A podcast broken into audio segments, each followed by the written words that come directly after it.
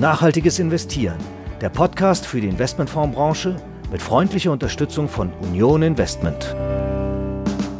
Herzlich willkommen zu einer neuen Folge von Nachhaltiges Investieren, dem Podcast der Börsenzeitung rund um Sustainable Finance.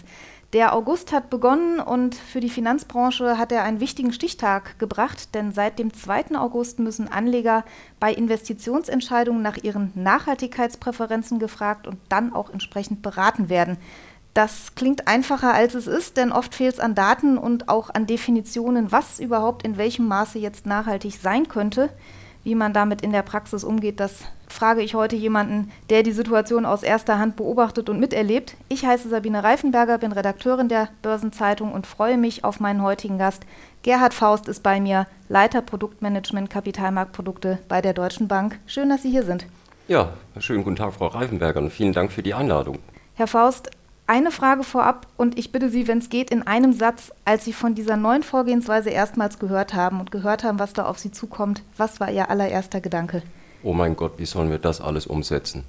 Und warum er das war, darüber wollen wir heute mal etwas genauer sprechen, denn Sie müssen seit dem 2. August und für dahin mit Ihren Kollegen Anleger fragen, was ihre Nachhaltigkeitspräferenzen sind. Das klingt erstmal einigermaßen simpel, ist es aber gar nicht so genau. Was ist aus Ihrer Sicht die größte Herausforderung? Ja, also die große oder die größte Herausforderung für uns, auch ganz am Anfang, wie wir die Texte dann, die finalen Texte zum ersten Mal gelesen hatten, ist die Granularität, sage ich jetzt mal, um die einfache Frage, ob der Kunde Nachhaltigkeitspräferenzen hat.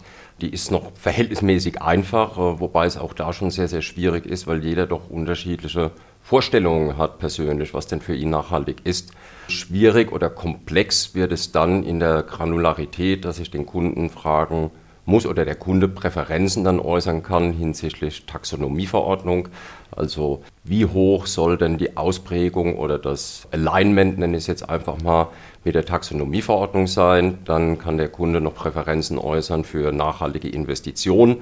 Ist vom Konzept ähnlich wie die Taxonomieverordnung, aber dann doch eben was anderes. Und es gibt noch eine dritte Präferenz und da ist das Wort schon sehr, sehr sperrig. Da geht es um nachteilige Auswirkungen auf Nachhaltigkeitsfaktoren oder auf Englisch Principal Adverse Impacts ist etwas einfacher auszusprechen oder PAIs, wie wir sagen. Da gibt es dann aber eben auch 14 Pflichtindikatoren für Unternehmen, es gibt Indikatoren für Staaten, es gibt Indikatoren für Immobilien und da wird es an der Stelle doch wirklich schon sehr, sehr granular. Jetzt würde ich auch mal vermuten, wenn Sie mit einem Anleger sprechen, dass Begriffe wie PAI oder auch wie Taxonomie ja jetzt vielleicht nicht jedem grundsätzlich schon mal geläufig sind. Was heißt das auch für die Beratungsgespräche? Wie viel mehr Zeit brauchen Sie? Wo bereiten Sie das vor? Das kann man ja nicht unbedingt voraussetzen bei jedem. Also voraussetzen kann man es aus meiner Sicht überhaupt gar nicht. Also auch für uns waren die Konzepte komplett neu. Also wir haben da auch sehr viel Mühe investiert, das alles auch für uns zu verstehen und eben auch zu interpretieren und Prozesse aufzusetzen, wie wir es umsetzen wollen. Und von daher gesehen ist es ganz, ganz wichtig, dass man den Kunden erstmal informiert, eben aufklärt, was sich denn hinter den verschiedenen Konzepten verbirgt. Wobei die Herausforderung natürlich die ist, der Kunde muss es verstehen und dann eben aber auch unbeeinflusst, wie es so schön heißt, seine Präferenz äußern können. Und wir haben jetzt noch keine Erfahrungswerte, wie sich das in Zeit in den einzelnen Beratungsgesprächen ausdrückt, aber ich denke mal, in den ersten Gesprächen, es ist ja auch für die Berater neu und für den Kunden ist es neu, könnte ich mir schon vorstellen, dass man da über eine halbe Stunde extra Zeit spricht. Das ist natürlich, wenn man das hochrechnet, durchaus immens. Man hatte sich ja in der Fondsbranche so ein bisschen gerade angefreundet mit diesen Klassifizierungen nach Artikel 8 für nachhaltige Aspekte sind berücksichtigt und nach Artikel 9 für es sind spezifische Nachhaltigkeitsziele formuliert. Die Kategorisierung, die Sie jetzt gerade skizziert haben für die Anlageberatung, ist ja wieder eine andere. Warum kann man das nicht eins zu eins übernehmen? Ja, also hätten wir uns an der Stelle auch gewünscht, dass es dann vielleicht doch etwas einfacher wird. Aber jetzt mal aus der Offenlegungsverordnung, das ist ja noch dazu eine andere Verordnung, die Sie ansprechen. Wenn ich jetzt mal auf die Artikel 8 Produkte eben äh, schaue, da heißt ja im ersten Schritt, es sind Produkte, die eben diese Nachhaltigkeitsthemen promoten. In welchem Umfang das dann auch wirklich berücksichtigt wird, darüber sagt ja der Artikel 8 selbst noch überhaupt gar nichts. Von daher gesehen geht es ja in der Offenlegungsverordnung eben auch darum, wenn ein Produkthersteller, um mal in dem Terminus zu bleiben, sagt, okay, wir promoten Nachhaltigkeitsthemen mit unserem Produkt und dann entstehen daraus bestimmte Transparenzpflichten, die dann erfüllt werden müssen. Das heißt, für diese Produkte, im Wesentlichen Fonds, Vermögensverwaltung, aber auch Versicherungsprodukte, müssen zusätzliche Offenlegungen gemacht werden und das ist jetzt mal im ersten Schritt überhaupt der, das Wesen von dieser Offenlegungsverordnung. Und wie diese Produkte dann diese Nachhaltigkeitsthemen berücksichtigen, das ist dann eben Bestandteil dieser vorvertraglichen Information, wie es so schön heißt.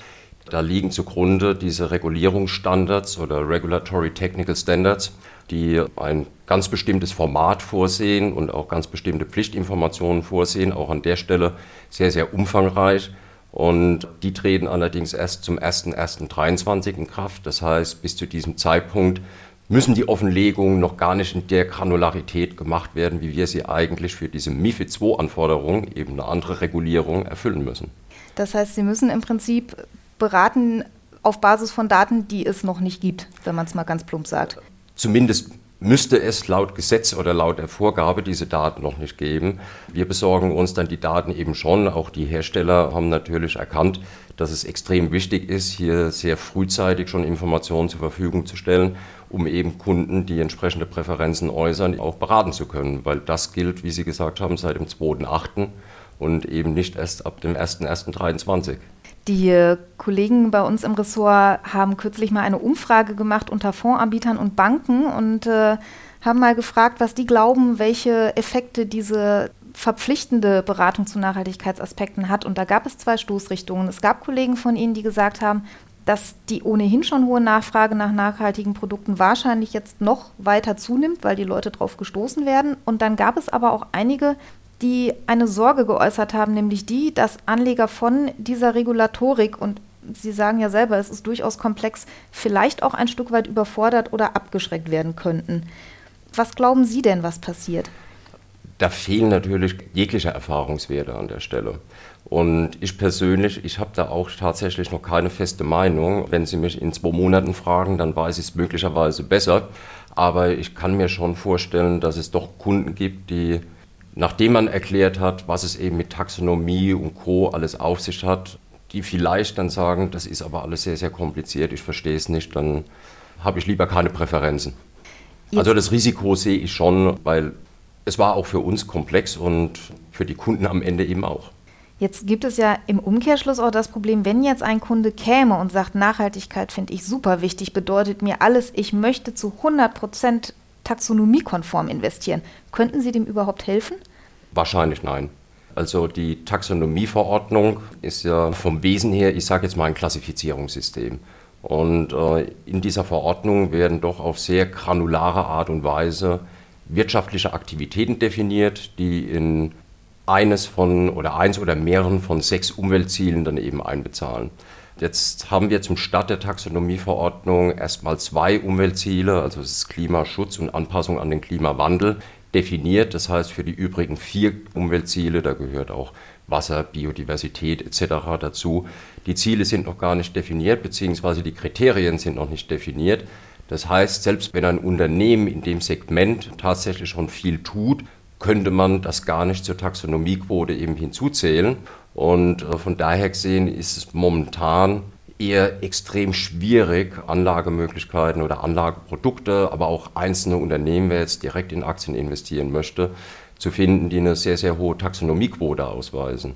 Also auch da fehlen noch ein Stück weit die Erfahrungswerte, aber ich denke, 10 oder 20 Prozent ist momentan schon sehr, sehr gut was ja jetzt auf den ersten Blick nicht, also aufs erste Hören nicht wahnsinnig viel klingt, aber wahrscheinlich dann auch wieder Gesprächsbedarf mit sich bringt ja, in der Beratung. Und, äh, Sie dürfen, wie ich es eben erklärt habe, eben noch nicht alles zählen, weil da noch die Definitionen fehlen.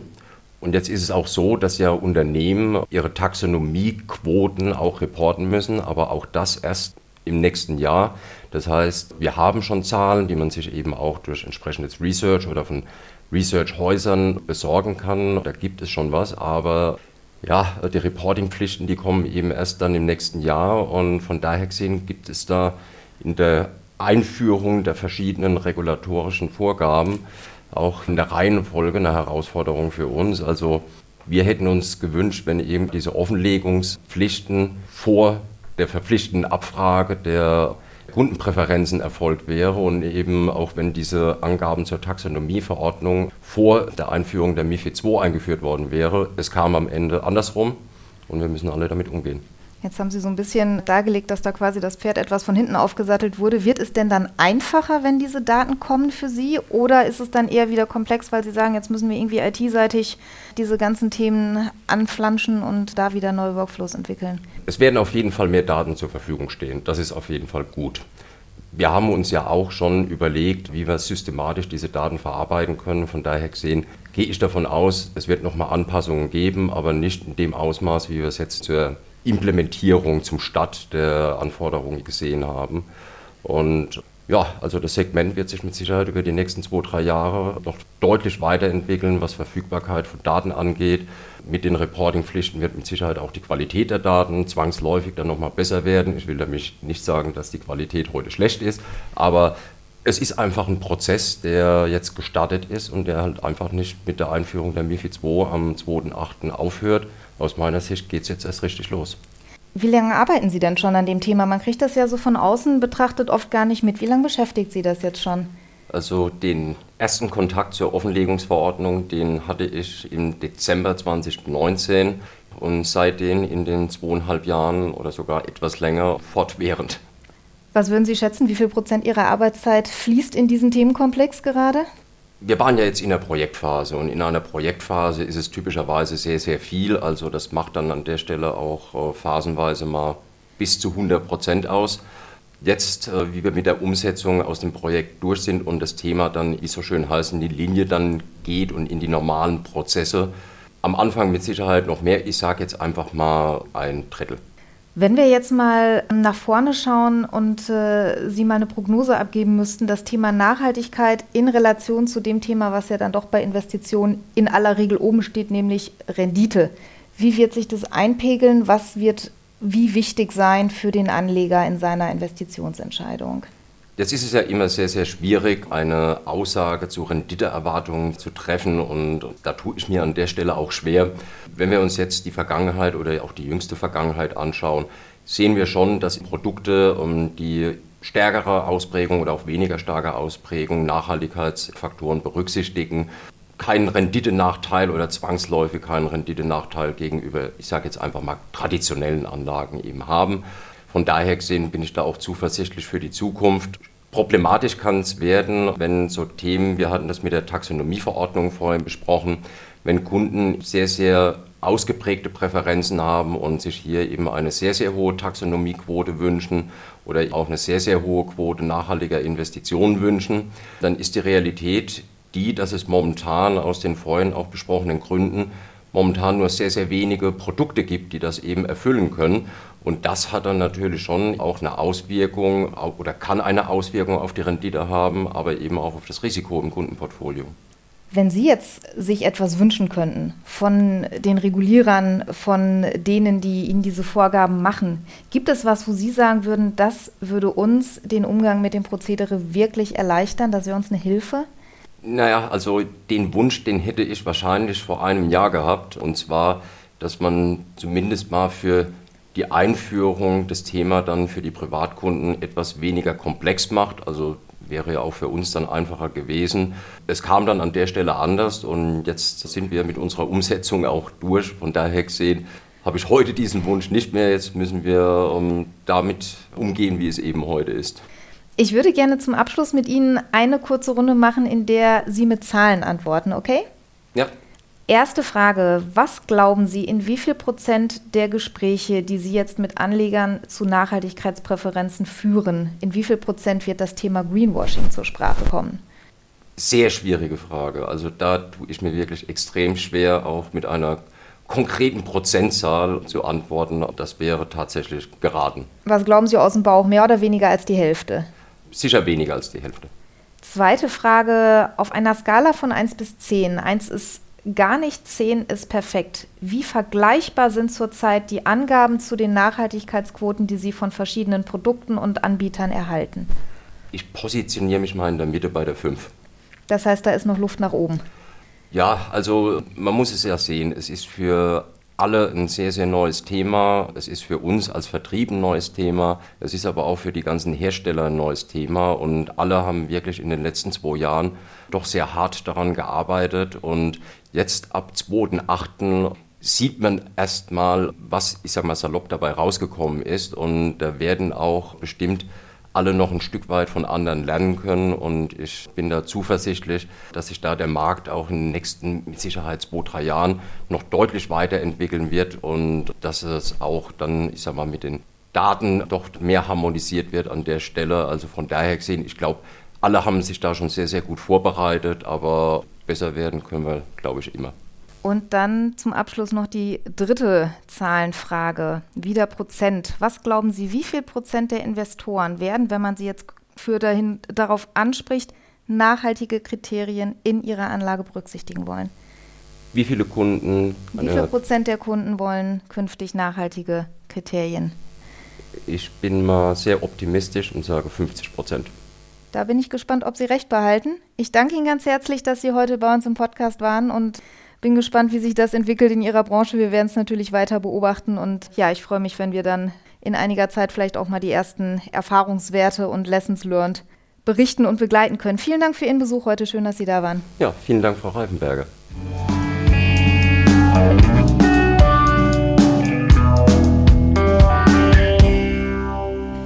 So, und damit sind wir beim Nachrichtenteil, was es sonst noch Neues gibt in der Sustainable Finance Community. Das beleuchten wir jetzt in unserem Newsblog, den unser Chefredakteur Lutz Knappmann mir mitgebracht hat. Schön, dass du da bist, Lutz. Hallo. Lutz, nachhaltige Produkte sind ja ein wachsender Markt und auch der Gesamtverband der Versicherer hat sich damit jetzt befasst. In einer Untersuchung mit der Technischen Universität in München hat der Verband Kunden befragt, wie sie zu nachhaltigen Produkten stehen. Und ein Fazit, nachhaltige Produkte dürfen offenbar sogar etwas kosten. So sieht das aus. Der Umfrage zufolge wünschen sich tatsächlich fast zwei Drittel der Teilnehmer ein Produkt, was nachhaltigen Kriterien entspricht. Und fast alle wären auch bereit, dafür 5% mehr zu bezahlen. Das ist jetzt natürlich immer leichter gesagt, als es am Ende auch bezahlt ist. Gibt es denn auch eine Schmerzobergrenze, was den Preis angeht? Ja, die gibt es tatsächlich. Die Studie zeigt, dass das Interesse tatsächlich abnimmt, wenn die Preisaufschläge höher sind. Aber immerhin ein Drittel ist bereit, 20 Prozent mehr zu bezahlen, wenn eine Versicherung nachhaltig ist. Interessant ist ja, dass man die Kunden offenbar auch ein wenig beeinflussen kann in ihren Entscheidungen. Wie gut nachhaltige Produkte akzeptiert werden, das hängt dieser Studie zufolge auch sehr stark davon ab, wie gut sie dem Kunden erklärt wurden. Ja, das ist tatsächlich ein Kommunikationsthema. Das Interesse an nachhaltigen Anlageprodukten und auch Versicherungen in dem Fall ist immer dann gestiegen, wenn die nachhaltigen Aspekte wirklich konkret benannt wurden. Also wenn Begriffe wie Treibhausgas, Kinderarbeit, Ungleichheit und sowas auftauchen.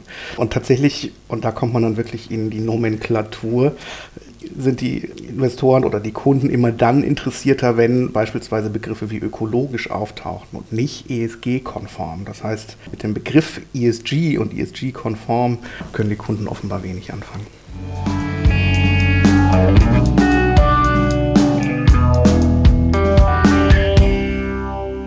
Neuigkeiten gibt es auch zu einem etwas sperrigen, aber gerade für Unternehmen auch sehr wichtigen Thema, den Nachhaltigkeitsreportings. Da gibt es parallele Strukturen. Einerseits auf EU-Ebene hat das Expertengremium EFRAG als Standardsetzer den Hut auf und dann auch auf globaler Ebene. Dort gibt es das International Sustainability Standards Board, das ISSB, das ebenfalls an dem Thema arbeitet. Die EFRAG hat jetzt bereits Entwürfe für Standards zur EU-Nachhaltigkeitsberichterstattung vorgelegt und in dieser Woche ist dazu die Konsultationsfrist abgelaufen. Lutz, wie geht es da denn jetzt weiter? Ja, das EFRAG hat tatsächlich 13 europäische Standards erarbeitet. Die sollen 2023, also kommendes Jahr, in Rechtsakte umgesetzt werden. Die Entwürfe umfassen mehr als 400 Seiten. Und Beobachter schätzen, wenn man sich so ein bisschen umhört, dass die fertigen Standards spätestens dieses Jahr noch im November an die Kommission gehen müssen, damit in den Monaten darauf überhaupt genug Zeit bleibt für die Abstimmung mit anderen Institutionen, beispielsweise mit der Marktaufsichtsbehörde ESMA. Die EFRAG soll mit dem ISSB zwar kooperieren, die Übernahme der globalen ISSB-Standards ist aber für europäische Unternehmen zunächst dann rechtlich nicht verpflichtend. Wie sieht es denn insgesamt auf der internationalen Ebene aus mit diesen parallelen Strukturen? Das ISSB hat zwei Entwürfe bislang, zwei Entwürfe für Standards vorgelegt. Auch hier ist tatsächlich vor ein paar Tagen eine Kommentierungsfrist abgelaufen. Es ist aber noch total offen, wie stark der ISSB-Standard dann tatsächlich genutzt werden wird. Denn regionale Vorgaben, so wie die EFRAG das für die EU arbeitet, gibt es ja auch andernorts. In den USA werden sich Unternehmen wahrscheinlich vor allem auf die Vorgaben der Börsenaufsicht SEC beziehen. Die wiederum hat schon im März mehr als 500 Seiten mit Vorschlägen zur Klimaberichterstattung vorgelegt. Und auch in anderen Ländern gibt es regionale Gremien, beispielsweise in Japan das Sustainability Standards Board of Japan. Vermutlich werden am Ende die Investoren darüber mitentscheiden, ob zusätzlich auch die ISSB-Standards zur Anwendung kommen. Die Investoren werden das wahrscheinlich auch davon abhängig machen, wie groß der Mehrwert ist, den ihnen dann eine ISSB-konforme Angabe bietet. Ja, das ist zu vermuten. Und bislang gehen Beobachter auch davon aus, dass Unternehmen, die sich künftig nach den EFRAG-Standards, also den europäischen Standards richten, damit im Wesentlichen auch die Vorgaben der ISSB erfüllen dürften. Das ISSB ist inzwischen zuversichtlich, dass seine Nachhaltigkeitsstandards global anerkannt werden. Das hat ISSB-Chef Emanuel Faber kürzlich im Gespräch mit unserem Kollegen Detlef Fechtner auch so betont.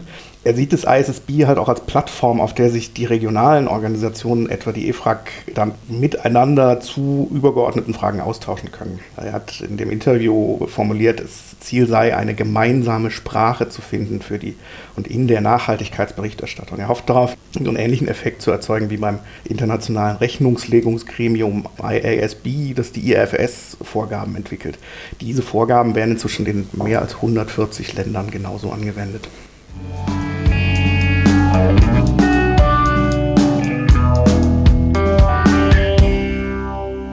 Für kapitalmarktnahe Unternehmen gibt es also schon Vorgaben genug, wie wir gerade gehört haben. Um kleinere Unternehmen noch stärker abzuholen, hat sich jetzt vor wenigen Tagen auch eine Expertenkommission in Deutschland gegründet, die Sustainable Governance Grundsätze speziell für Mittelständler erarbeiten möchte. Warum brauchen die denn eigene Vorgaben? Also Mittelständler sind natürlich an vielen Stellen genauso von Regulierung und von ESG-Vorgaben betroffen wie Konzerne, beispielsweise in der Kreditvergabe.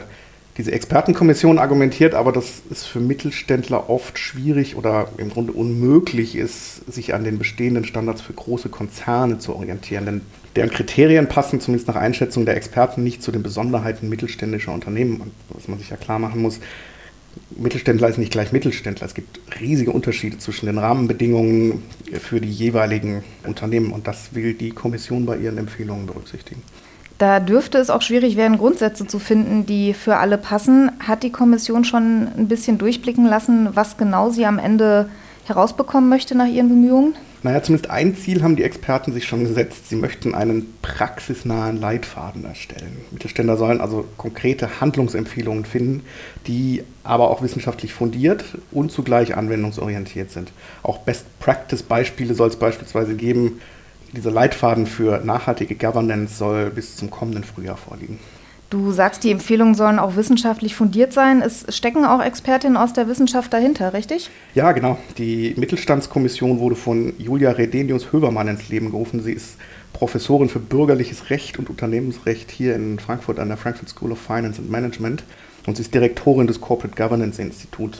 Unterstützt wird die Kommission außerdem durch das Sustainable Governance Lab unter Leitung von Christina Bagnier, Professorin für Banking und Finance an der Justus-Liebig-Universität in Gießen. Vielen Dank für das Update, Lutz. Schön, dass du heute da bist mit den Nachrichten. Sehr gerne.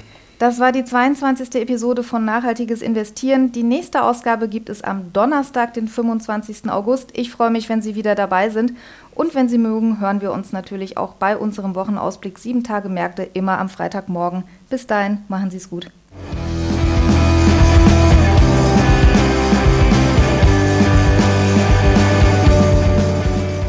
Nachhaltiges Investieren, der Podcast für die Investmentfondsbranche mit freundlicher Unterstützung von Union Investment.